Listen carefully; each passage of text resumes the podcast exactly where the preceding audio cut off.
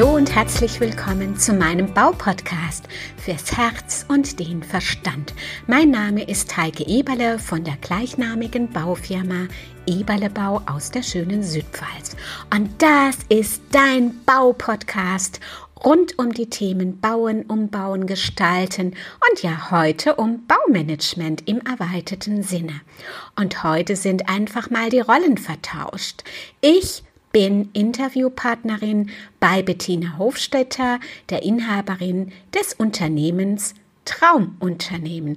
Und wir sprechen von vielen, vielen Themen, beginnend von der Formel KISS über den Generationsbetrieb in der Nachfolge bis hin zu den Themen Lebensaufgaben und Türen öffnen Räume.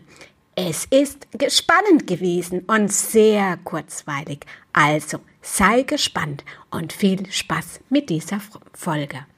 Ja, einen wunderschönen guten Morgen, Heike.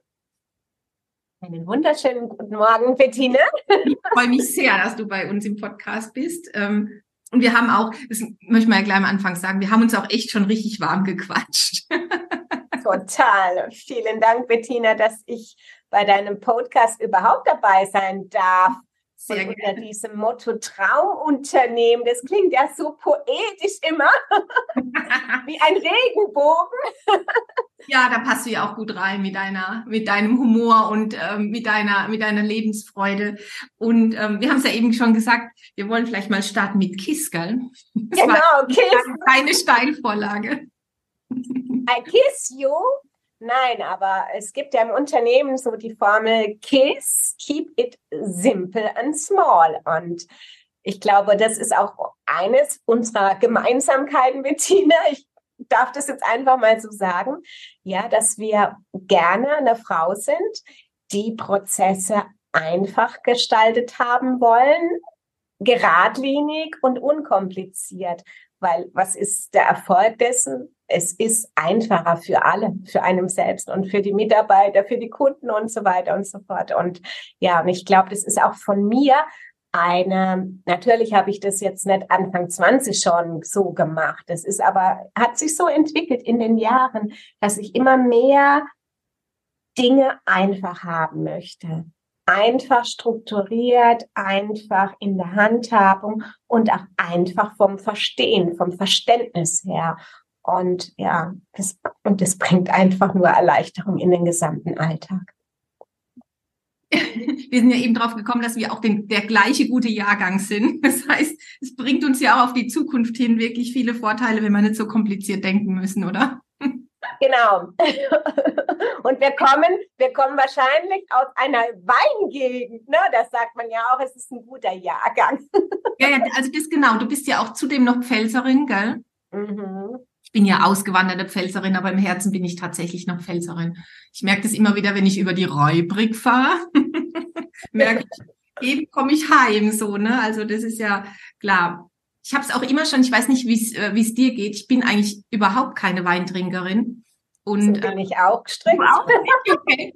Und dann haben sich die Leute früher immer irgendwie Gedanken drüber gemacht, wie jetzt, du kommst aus einer tollen Weingegend und du trinkst keinen Wein. Da sage ich, ja, und ich schaff's sogar, ohne dass ich besoffen bin, auf dem Tisch zu tanzen. Also, Genau, und ich sage es auch immer, ich brauche keinen Wein, um lustig zu sein oder mit, mit den Menschen Späßle zu machen. Ne?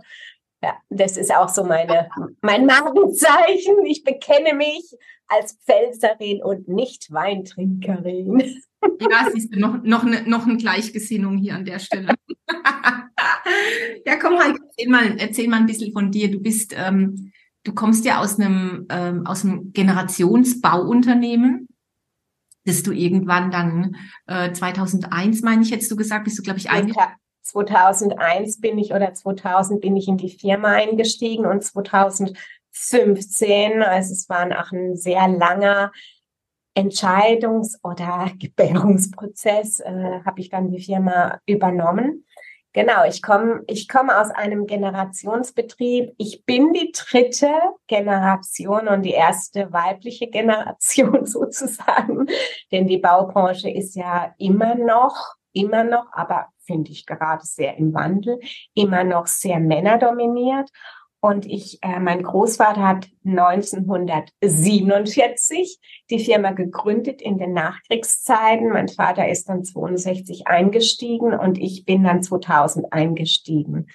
Und ähm, ja, es, es hat ähm, eine gewisse Schwere, wenn man in einen Generationsbetrieb einsteigt. Äh, man übernimmt Strukturen, Prozesse, man übernimmt aber auch das Gute, man übernimmt Kunden, man übernimmt Werte, Werte, Qualitätswerte. Wir sind, würde ich mal sagen, als Bauunternehmen auf jeden Fall eine Firma, die äh, sehr stark das Qualitätsversprechen in, ähm, aufruft und auch hält.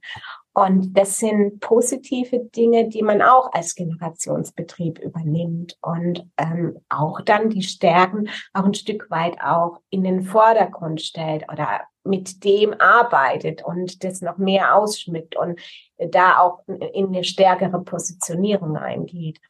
Und, ähm, und das zu, vereinbar, zu vereinen, also diese, diese Schwere, die man dann auch in sich trägt und aber auch dann das, oder das was man hat, mit, mit seinen, mit seinen Ansichten, mit seinen Manifesten, mit seinen äh, Grundüberzeugungen dann auf eine andere Stufe zu bringen, um das Unternehmen dann natürlich auch evolutionär weiterzuentwickeln, ist schon eine richtig heftige Herausforderung. Ist ja auch heute, glaube ich, noch die einzige Frau bei euch, oder? Ja, so ist es, genau, genau. Schon, schon sehr männerlastig, die Branche. Kürzlich, und das, du hast ja gerade angesprochen, ähm, die erste Frau in der, im, im Generationsbetrieb, sage ich mal. Und ich kenne mittlerweile doch einige Unternehmerinnen, die tatsächlich die erste sind, die erste Frau sind innerhalb dieser, dieser Generation. Aber ich habe das Gefühl, nicht das Gefühl, sondern ich merke ja, dass ihr das echt richtig gut wuppt, ja, ihr Mädels. Also ihr, ihr bringt dann noch mal einen ganz anderen Drive rein, aber auch, sag ich mal, so eine so eine Klarheit. Ne? Also was mir echt gut gefällt und was mir auffällt, ist, ja, ich will da rein und ich will aber auch mein Ding machen, so wie ich glaube, dass es zukünftig gut läuft. Und das ist, glaube ich, in, in einem Familienbetrieb gar nicht so einfach, ne? zu gucken, dass man nee. das Ding durchziehen kann, aber trotzdem, sage ich mal, das Alte noch irgendwie wertschätzt. Wie war das bei euch von der Übergabe her? Das ist genau auch ein ganz, ganz schwieriger Punkt, der, wo man als Person aufpassen mu muss, äh, dass es einem nicht ähm, aus den Bahnen wirft. Also mich hat's aus den Bahnen geworfen, ja. Und weil man im Grunde die Fußsta in die Fußstapfen, also stapft oder in die Fußstapfen geht von den Vorgängern und dann aber Ideen äh, Ideen im Kopf hat und man eigentlich, ach, aufgrund des Alters, aufgrund des, ja, man ist ja jünger, man hat eine, eine höhere Dynamik in sich und vor allem, wenn man dann auch noch Generator als Human Design Mensch ist und losgehen und losmarschieren möchte und Dinge umsetzen möchte und plötzlich kommt aber der Vorgänger und, und bremst einen und, und hat eine gewisse und tritt ständig auf das Bremspedal. Das kannst du nicht mach, so machen. Das haben wir schon immer so gemacht. Das sind Sprüche, die mich zur Verzweiflung gebracht haben. Äh, aber ich habe sie gehört ähm, und ähm, ja, musste damit umgehen. Und das finde ich, das ist schon ein Drahtseilakt. Ähm, also 2000, 2001, wie ich in die Firma gekommen bin, hatte ich das Glück, dass meine kaufmännischen Vorgänger die Firma verlassen haben. Und im kaufmännischen Bereich hatte ich mein Reich. Ich konnte alles machen, was ich wollte. Ich habe auch damals äh, viel, also ich habe damals ein Baustellencontrolling-System eingeführt, damals ein sehr modernes, was immer noch heute äh, quasi Aktualität hat. Also man sieht 20 Jahre und es hat immer noch Aktualität und ist sehr, sehr wertvoll. Und ähm, aber in dem Moment, wo ich quasi zu meinem Vater, zu der Schnittstelle der Technik Berührungspunkte hatte, wo ich mehr wissen wollte, wo ich ähm, auch Ideen hatte, gab es Konflikte. Und ich merke jetzt, ähm, diese Konflikte werden weniger in, weil ich auch reifer geworden bin, weil ich jetzt auch anders kommuniziere ein Stück weit, dass ich ähm, auch sehr, natürlich bin ich ja so und so eine wertschätzende Person, dass ich das Alte wertschätze, das steht au außer Frage. Aber ähm, das war ein langer Entwicklungsprozess, äh, bis die Vorgänger, also mein Vater, auch eine gewisse, also mir auch die Erlaubnis dazu gegeben haben, haben hat mal, dass ich auch Fragen dazu stelle oder dass ich mich da mal einmische in diese Technik. Und äh, das ist für, für mich eine sehr schwere, ähm, eine sehr schwere Geschichte gewesen, es zu akzeptieren, beziehungsweise, weil das sind ja auch immer so unbewusste ähm, Kränkungen, Verletzungen, die da, da mit reinspielen. Und das ist halt die Familienverstrickung. Ne? Vater hat eine Rolle, Tochter hat eine Rolle, aber ich habe ja als Chefin auch eine Rolle und da vermischen sich die Rollen und das macht es auch unheimlich schwer in, im Tagesgeschäft. Genau. Also es war. Und trotzdem hast du dich entschieden ähm, zu übernehmen. Was, was war so die, die Motivation oder auch die Faszination, wo du gesagt hast, das interessiert mich, das finde ich spannend, das würde ich gern weiterführen. Hättest du ja nicht müssen. Nee, nee, natürlich hätte ich es nicht müssen. Ich hätte genauso gut sagen können, leck mich am Sockel. ähm, ja, aber ich bin, würde ich mal sagen, durch und durch auch eine Businessfrau. Und, und da ich ja auch keine Kinder habe, war es, ich habe ich hab im Grunde ja die Firma sehr auch verändert. Ich habe Baumarketing praktiziert, war damals 2000 überhaupt kein Thema, ne? Und habe ja auch sehr viel Herzblut in die Firma reingesteckt. Ich habe eine Internetseite 2000 entwickelt. Mittlerweile haben wir die vierte und die fünfte Internetseite. Und das loszulassen, oder wie soll ich Ihnen sagen, das ist mein Baby letztendlich auch. Das ist, ähm, das wollte ich einfach nicht. Und im Grunde wollte ich mir auch beweisen, du bist eine Frau und kannst in einer Baudomäne oder in einer Männerbaudomäne kannst du auch bestehen. Das bin ich mir schuldig irgendwie gewesen. Und ja, das war auch eine starke Motivation. Bin, ja. Auch eine coole Motivation. Du hast ähm, bei einem Buch mitgewirkt, wo es auch um Unternehmensnachfolge geht. Ich glaube, es waren auch nur Frauen, oder? Ja, ja, 40, 40 äh, Frauen die ähm, über ihre Nachfolge sprechen, über gescheiterte Unternehmensnachfolgen, die gibt's natürlich auch. Bei mir wäre sie ja auch fast gescheitert, ne? Äh, über gelungene Na Unternehmensnachfolgen. Und es ist eine riesengroße Bandbreite. Es sind auch Frauen dabei, die jetzt quasi ähm, als Beraterin ähm, agieren als Nachfolgeberaterin, aber aus einem Familienunternehmen kommen und aus ihrer Brille ähm, ja Nachfolger einfach an die Hand nehmen. Ja. Jetzt Heike, was sind so so deine lass uns mal so sagen Takeaways, wann Nachfolge aus deiner Sicht gut funktioniert? Was muss gegeben sein? Nachfolger und also ich formuliere es mal so, der Übergeber und der Übernehmer. Müssen beide bereit sein, sich an einen Tisch zu setzen und die Rolle als Familienmitglied und die Rolle als im Unternehmen oder die, die Rolle des, des, des, der Familien, der Familie als Vater, als Tochter, als Sohn einfach mal auf die Seite schieben. Weil es geht um das Unternehmen. Es geht um das Wohl des Unternehmens. Und da hat jetzt dann bei der Unternehmensübergabe die Familie nur im sekundären Schritt etwas zu tun. Das muss, die Bereitschaft muss da sein. Und der Übergeber muss bereit sein, seinen Übernehmer zu respektieren, ihm zuzutrauen, dass er es kann. Wenn das nicht der Fall ist, dann, dann funktioniert auch die Übergabe nicht.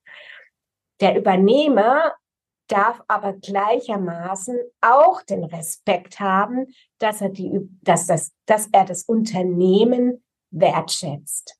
Das, was die Vorgänger geleistet haben, dass das gut war, dass es sinnvoll war damals. Also er darf, er darf auch anerkennen, was er da übernimmt. Wenn das nicht der Fall ist, forget it. Und äh, das sind so im ersten für mich ganz wichtige Punkte, weil in dem Moment auch nochmal zu der Familiengeschichte, in dem Moment, wo die Familie mit an den Verhandlungstisch kommt, vermischen sich die unterschiedlichen Standpunkte und dann wird das Gespräch emotional. Dann werden vor, kommen Vorwürfe auf den Tisch, dann Verletzungen, Kränkungen und so weiter und so fort. Und das ist überhaupt nicht hilfreich für die Unternehmensnachfolge. Es geht um die Weiterentwicklung des Unternehmens. Es geht um das Wohl des Unternehmens. Es geht darum, dass die Belegschaft in, in der Zukunft seine Arbeitsplätze nicht verliert. Es geht darum, dass die Kunden in der Region, wenn es ein regionales Unternehmen ist, äh, zufriedengestellt werden, weiterhin ähm, bedient werden können. Um das geht es. Und das dürfen beide Parteien einfach in der Unternehmensnachfolge so als höheres Mantra, als höheres Ziel ähm, sich zu, ähm, zu Gemüte führen. Und das finde ich ganz wichtig, weil wenn beide Parteien dieses höhere gemeinsame Ziel nicht haben, dann gibt es auch kein, kein Weiter für die Firmen. Ja, super. Ähm, mir ist jetzt eine Frage so durch den Kopf gehuscht, während du erzählt hast. Ich habe mir gerade überlegt, Warum denkst du, ist es so schwierig, loszulassen? Mir kam dabei irgendwo das Wort Angst äh, so durch den Sinn. Hat die die abgebende Generation Angst, dass die nächste Generation vielleicht in Graben fährt? Oder womit hängt es zusammen? Also es ist ja auch so ein bisschen aufgebautes Herzblut über viele Jahre. Ich meine, bis du jetzt ins Unternehmen kamst, ähm, war dein Vater ja quasi 40 Jahre mehr oder weniger ohne dich im Unternehmen. Genau. Was, was glaubst du, ist es? Ist es eine Mischung, sicherlich eine Mischung aus mehreren Dingen, aber ist es tatsächlich auch so eine, so eine, so eine, das, ich will noch nicht mal sagen, das fehlende Vertrauen, aber vielleicht die fehlende Erfahrung, die dann, ähm, die dann durch den Kopf spukt, wo man denkt, boah, ob derjenige das wirklich, wirklich hinkriegt oder was denkst du, ist es? Also spontan äh, fallen mir mehrere Dinge ein. Also ich glaube, es ist das verdammte Ego, was im Weg steht. Das Ego von dem Übergeber, der meint, der Jüngere, der kann nichts. Also das hängt ja auch wieder mit, mit Erlaubnis, Vertrauen zu, zu, zusammen und fährt die Firma, was du gesagt hast, in den Karren. Ähm, es hängt, es ist auch die Angst möglicherweise oder sag ich mal, ja, das Zugeständnis vielleicht des Übergebenen, oh, die nachfolgende Generation macht es vielleicht besser wie ich. Da ist auch das Ego mit im Spiel klingt natürlich alles auch nochmal ein echt interessanter Punkt, ja. Und es ist auch das Ego, das sich nicht beschäftigen kann mit der plötzlich frei werdenden Zeit. Ja, also oft hat man, also bei meinem Vater, ähm, der hat jahrelang sich für das Unternehmen aufgeopfert, hat kaum Urlaub gemacht, hat wirklich immer die Firma in den Vordergrund gestellt. Ja, und wenn man nicht rechtzeitig sich ein Hobby aufbaut oder wenn man nicht rechtzeitig sich vielleicht ein Ehrenamt aufbaut oder wenn man sich rechtzeitig nicht vielleicht eine Beraterstelle irgendwo oder wenn man der Welt noch was Gutes äh, zur Verfügung stellen will, dann ähm, hat man echt ein Problem, wenn man das Unternehmen verlässt. Ne? Weil man Geschäftsführende, das gilt auch für alle anderen, die in irgendeiner ja. Rente gehen. Ne? Ja, das ist das Thema des, des Rentenübergangs. Also das ist, äh, das ist ja auch, äh, Unternehmen geht ja auch in Rente sozusagen. Ne? Und äh, das ist, glaube ich, vielleicht ist das auch eine Generationsgeschichte. Ne? Also mein Großvater zum Beispiel, ich glaube, der war, bevor er verstorben ist, ist relativ schnell dann auch verstorben, der war noch einen Tag vorher an seinem Schreibtisch gesessen. Ja. Und, und vielleicht ist es bei uns äh, in unserer Generation dann nicht mehr so dieses Thema, ähm, ein richtiges Thema, weil wir vielleicht auch ganz unterschiedliche Interessen haben und auch ähm, ja uns Gedanken schon jetzt machen, was kann ich denn der Welt vielleicht auf anderen Wegen noch Gutes tun? Ich meine, ich zum Beispiel, ähm, ich kann mir auch vorstellen, ähm, in der, dass ich Bücher schreiben werde jetzt, weil ich auch eine hohe Affinität zum Schreiben bekommen habe. Und, oder? Bitte? Bist du auch gerade dabei, eins zu schreiben? Ja, genau, genau. Also ich habe ja, ich bin ja, ich habe ja schon zwei Bücher geschrieben, wo ich Mitautorin war. Und jetzt ist ja ein Buch in der Bearbeitung, in der Vollendungsphase. Ähm, ja, und ich kann man, ich kann mir tatsächlich vorstellen, dass, ähm, dass man da seine Genugtuung oder seine Befriedigung daraus wächst. Und ich finde immer, wichtig, dass der Mensch, egal in welchem Stadium, ob im übergebenen, übernehmenden Stadium, wir brauchen oder wir sollten irgendwie der Welt ach dienen. Das ist so mein, meine, meine Auffassung, warum wir auf dieser Welt sind. Wir haben eine höhere Aufgabe, dass wir ähm, deswegen auf diesen Planeten gekommen sind, weil wir irgendeine Gabe, irgendein Talent haben, was die Welt braucht. Was ist deins? Bitte? Was ist deins? Was ist dein Talent, was die Welt braucht? Also ich glaube, ich bin eine Verbindungsfrau. Ich glaube, dass ich mehrere Dinge immer in Verbindung bringe, dass ich Menschen in Verbindung bringe, dass ich, dass ich äh, Talente vielleicht in, in Verbindung bringe. Ich denke, dass ich Themen in Verbindung bringe. Und so ist auch mein Buch entstanden. Ich bringe unterschiedliche Bereiche einfach in eine neue Synthese. Cool. Ähm, magst du so, so dein Buch ein bisschen anteasern oder dürfen wir noch erfahren drüber. Also muss ja nicht so viel erzählen, aber so ein bisschen vielleicht. Ja, ein bisschen. Ja, gut, es ist ja von der Entstehung her 2000, was haben wir jetzt, 2023. Ich habe Anfang 2022 ja schon gestartet und habe dann im Grunde das Buch fast ein ganzes Jahr geschrieben und es ähm, hat sich dann auch so zu diesem Thema Türen öffnen Räume ist der Buchtitel. Und es geht darum, Energien in der grobstofflichen Welt, also in der Bauwelt mit der feinstofflichen Welt in Verbindung zu bringen. Und ich habe in dem Buch viele Baugeschichten, viele erdige, bodenständige Baugeschichten, die ich erlebt habe, teilweise lustige Geschichten, teilweise ähm, ja ähm, Geschichten, wo man denkt, gibt's so so etwas? Und ähm, ja, also viele Erlebnisse sind damit eingeflossen. Es sind auch teilweise autobiografische Elemente mit eingeflossen, geflossen. Aber es sind halt natürlich auch Dinge eingeflossen, die ich seit meiner Feng Shui-Ausbildung ähm, kenne oder kennengelernt habe, wo es um Räume geht, um, um Räume des Wohlfühlens. Und das ist mit, mittlerweile ein sehr, mir ein sehr großes Anliegen, dass ich, dass ich, ja, dass diese Feinstofflichkeit, diese Umgebung ganz wichtig ist, dass der Mensch ja in seine, in seine Größe kommen kann. Weil das wird meines Erachtens noch zu wenig beachtet. Man denkt immer, ja, Mindset, ne, und Gedanken und so. Aber es ist auch wichtig, wie die Umgebung gestaltet ist. Es ist ja wissenschaftlich ähm, nicht seit heute erwiesen, dass die Farben wirken. Und, ähm, und, und jeder hat bevorzugte Farben zum Beispiel. Jeder Mensch hat individuelle Farben, die einem gut tun und die einem nicht gut tun. Oft wissen das die Menschen gar nicht, welche Farbe mir eigentlich gut gut gut tut. Meine Farbe ist zum Beispiel rot, deswegen habe ich heute rot an, weil das stärkt mich, ja.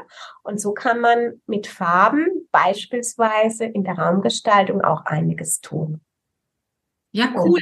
Lass uns mal gerade bei den Farben noch bleiben. Wie finde ich denn raus, was so meine Farbe ist, wie zu mir passt? Da gibt es doch bestimmt irgendwie eine Möglichkeit, oder? Genau, also es gibt die Methode des Trigramms und zwar kann man über die, ähm, die Jahreszahl ähm, die Geburtsjahreszahl kann man ermitteln, äh, welche Farbe, welche oder welches Element du bist. Und dann, ähm, das kann man beispielsweise auch im Internet erfragen. Und ich bin zum Beispiel 1967 geboren. Du bist ja auch 1967. Und wir hätten wahrscheinlich das gleiche Element, Feuerelement. Und Feuer ist da verbirgt sich die Farbe, also die rote Farbe dahinter. Das heißt, die rote Farbe ist im Grunde die stärkende Farbe. Ich habe zum Beispiel auch hier in meinem, ich sitze jetzt gerade auch in meinem Büro, eine rote äh, Sitzlehne.